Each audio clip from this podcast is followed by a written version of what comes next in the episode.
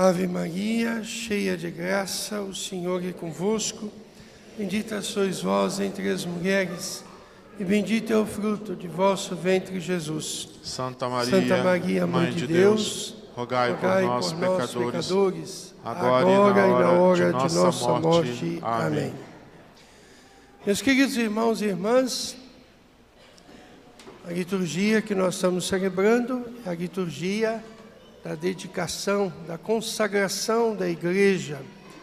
Porque justamente nós celebramos hoje um fato muito importante ocorrido ontem.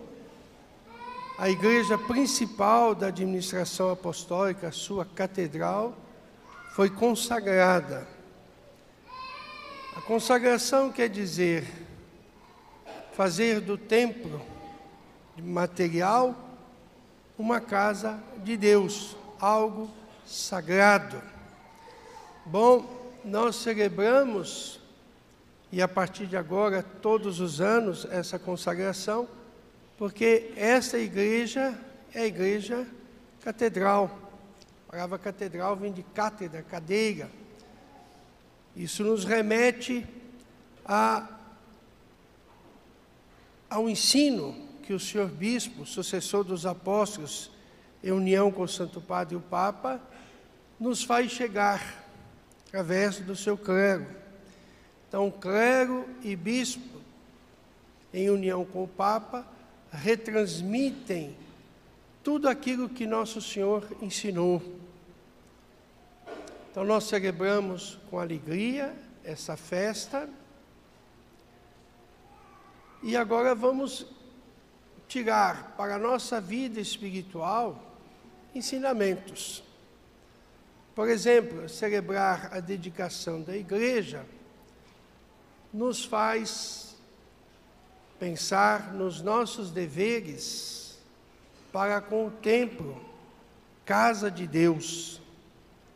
Deveres de suma reverência, expressos na postura, na compostura, no modo de estar no templo, no silêncio sagrado, no espírito de devoção aqui é a casa de Deus. A igreja, templo material, é uma imagem do céu. No céu, Deus se deixa ver aos seus anjos e santos, fazendo-lhes a alegria, o júbilo por toda a eternidade. E na sua casa aqui na terra, Deus se mostra muito dadivoso. Quantos bens espirituais nós, frequentando com devoção, com respeito, reverência à sua casa, auferimos. Por exemplo, é aqui na casa de Deus que o nosso espírito se alimenta. Nosso espírito tem fome e sede da verdade. Já dizia nosso Senhor: não só de pão vive o homem, mas da palavra de Deus. É aqui que nós recebemos a palavra de Deus. É aqui que nós encontramos a paz, a serenidade. É aqui que nos é dada a graça pelos canais dos sacramentos por exemplo, aqui, quantas vezes terá acontecido que nós tenhamos ressurgido espiritualmente, isto é, se estávamos no pecado grave portanto, mortos espiritualmente, sem a graça de Deus, aqui ouvindo a sentença absolutória no sacramento da penitência, revivemos. Foi aqui que para tantos houve uma mudança radical de vida. O Evangelho fala que Zaqueu recebeu em sua casa nosso Senhor. E Jesus fala: hoje entrou a salvação nessa casa. E de fato, que mudança radical a presença de nosso Senhor operou na alma deste homem.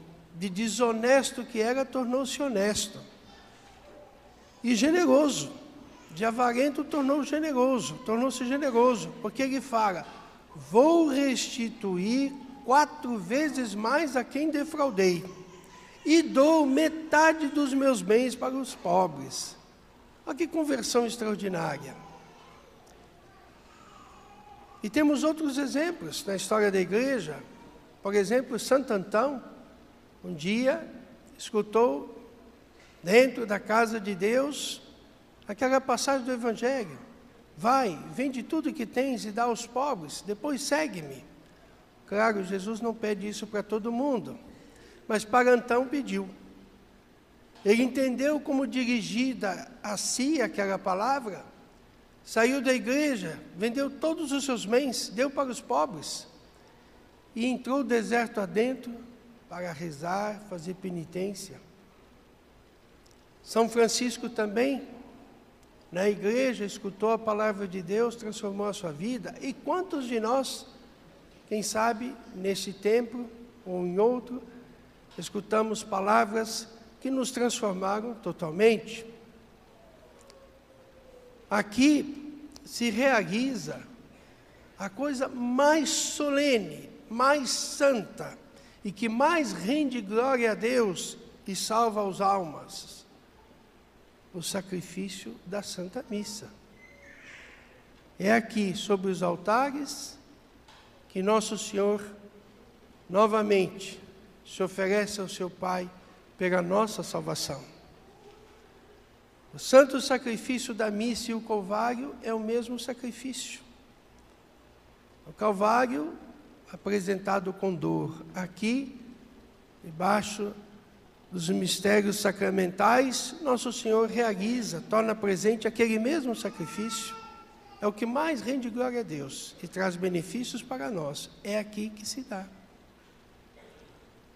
Depois, é aqui que Nosso Senhor mora permanentemente, dentro dos nossos sacrários.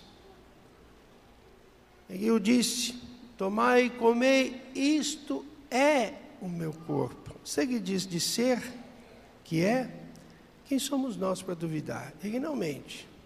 Fazei isto em minha memória, isto é, cada vez que vós, meus ministros, disserdes as palavras que eu disse, e mando que se as diga, novamente se dará a conversão do pão e do vinho na substância da pessoa de nosso Senhor.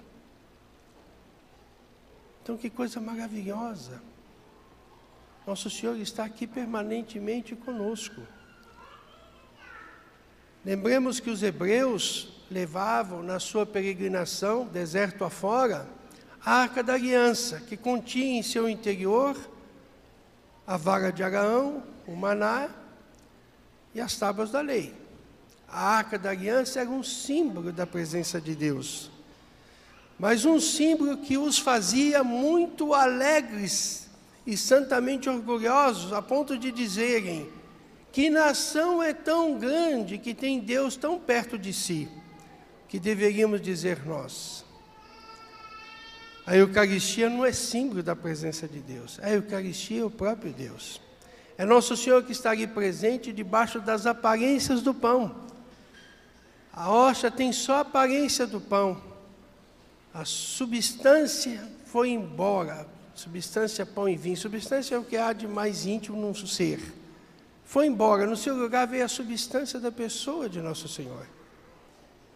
Nós vemos o pão, mas devemos crer que ali está Nosso Senhor, porque Ele o disse. Ah, por que não vemos Nosso Senhor? Porque agora não é época de ver. Agora é época de crer e amar. Ver é para o céu. Então, como nós deveríamos ser alegres, ufanos, de ter conosco nosso Senhor todos os dias, 24 horas por dia. Ele cumpre aquilo que ele prometeu. Não vos, darei, não vos deixarei órfãos. Vou, mas volto a vós e convosco ficarei até o final dos tempos. Então veja que grandiosidade a igreja, templo, casa de Deus. Aqui recebemos as graças, aqui nossas orações são ouvidas, aqui se realiza o sacrifício da missa, que é o mesmo sacrifício do Calvário. Aqui, Nosso Senhor está conosco todos os dias, esperando a nossa visita. Aliás, podemos fazer mais do que visitá-lo, adorá-lo, podemos comungar seu corpo e sangue. Que grande graça. Muito bem, então celebrar a dedicação da igreja nos recorda todas essas verdades, mas tem uma também. Nos recorda que também nós somos templos de Deus. Também nós somos uma igreja ambulante. Desde quando? Desde o dia do nosso batismo. Quando recebemos, no momento que a nossa fronte foi lavada com a água batismal, recebemos a graça santificante, que nos fez filhos de Deus, membros do corpo místico, herdeiros do céu e templos do Espírito Santo. Se diz do Espírito Santo por apropriação, na verdade, templos da Santíssima Trindade, como Jesus fala. Quem cumpre a minha palavra, meu Pai o amará. E nós, eu e o Pai, faremos nele nossa morada. Então nós somos, enquanto conservamos a graça santificante, templos da Santíssima Trindade. Enquanto conservamos, porque podemos perdê-la. E nos foi advertido no dia do batismo: guarda esta veste branca, isto é, a graça, até o dia em que compareceres diante do juiz, para que tu possas escutar: Vem, bendito do meu Pai, para o reino que te foi preparado. Se eu não levar a veste da graça, ou seja, se eu morrer no pecado mortal, eu vou escutar o contrário: vai maldito para o fogo do inferno. Então precisamos conservar a graça. E aí, lembremos do trabalho que nós temos que ter. Primeiro, recusar as tentações, contrariar nossas paixões e fugir às ocasiões de pecado grave. E se por fraqueza nele cairmos, não durmamos com o pecado grave, porque a gente nunca sabe o dia que Deus nos vai chamar. Essa é a vigilância. Viver cada dia como se fosse o último. Viver cada dia naquela maneira que eu gostaria de ser rachado à hora da morte. Então, se eu cair no pecado grave, o quanto antes remediar essa situação pelo arrependimento sincero e confissão, sacramento da penitência. Então, celebrar a dedicação nos lembra também, somos templos do Espírito Santo. Devemos honrar esse templo vivendo na graça e, sobretudo, morrendo na graça. Quem é que está no céu hoje?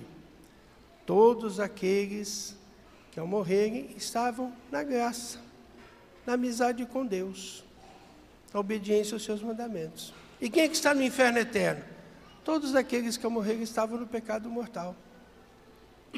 Então, agora é o caso de nós nos perguntarmos: estou na graça de Deus ou não? Se estiver, que Deus me dê perseverança. Se não estiver, quanto antes devo remediar a situação, recuperá-la no sacramento da confissão e pedir a Deus uma grande graça que se chama perseverança final. Nas nossas orações, acostumemos a pedir: Senhor, dai-me a perseverança final, isto é, morrer na graça de Deus.